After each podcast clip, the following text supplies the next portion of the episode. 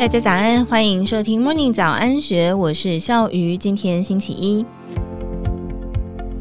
国内健身俱乐部龙头世界健身俱乐部与中华开发资本在日前举办了“运动科技时代，迎接数据健康新未来趋势高峰会”，从预防医学、运动数据分析切入，并且剖析运动健身产业如何透过数位转型与 AI 新科技提供更好的服务。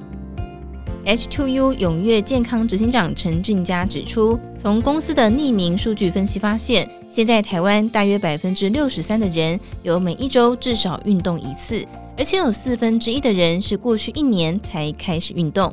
显示许多人是在疫情之后养成运动习惯。特别的是，运动健身场所成为家庭与办公室之外的第三场所，这让运动健身成为重要的社交活动。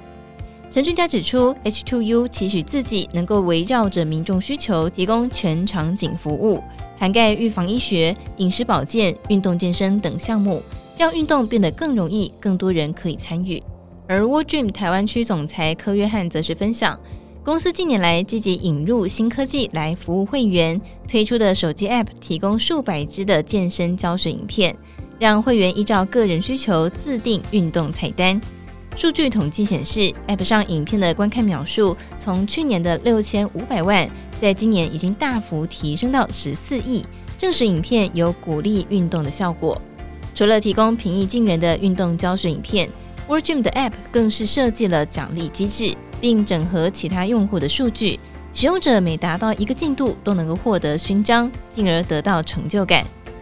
而在 App 上看到其他人的运动数据，也能激励自己更加努力。更促成运动同好之间的更多交流。此外，World Gym 还提供穿戴式装置来测量心率、InBody 等健康数据，帮助使用者进行健康管理。现在更是引入 AI 科技做体态分析。科约翰说，要鼓励民众运动，奖励是不可或缺的一环。未来公司希望能够推出点数商城，民众如果完成运动目标或是做完 InBody 测试，就回馈点数。几点可以换产品或是课程，以达到鼓励运动的目标。另外，乔山健康集团执行长罗光庭则是从健身器材市场的角度观察，现在健身器材有一千亿台币市场在商用，三千亿台币市场是在家用。但是未来健身市场和家庭市场将会整合，因为很多人在健身房养成运动习惯之后，回家也会运动。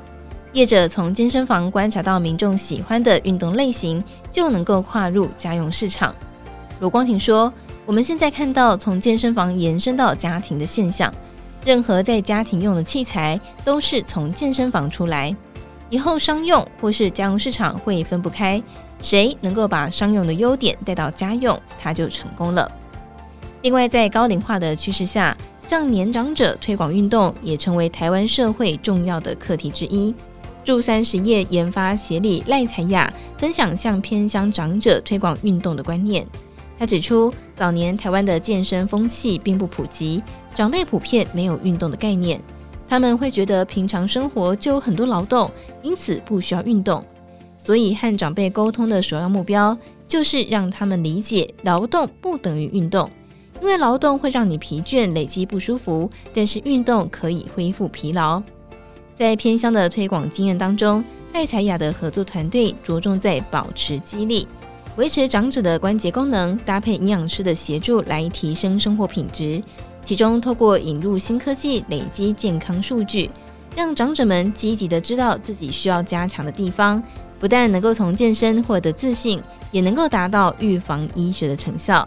以上内容出自《金周刊》，更多精彩内容欢迎参考资讯栏。如果有任何想法，欢迎你留言告诉我们，或者是加入 Discord 群组一起参与讨论。如果喜欢我们的节目，也别忘记给我们五颗星的鼓励哦，让我们可以继续的制作更多好节目。感谢大家的收听，我们明天见，拜拜。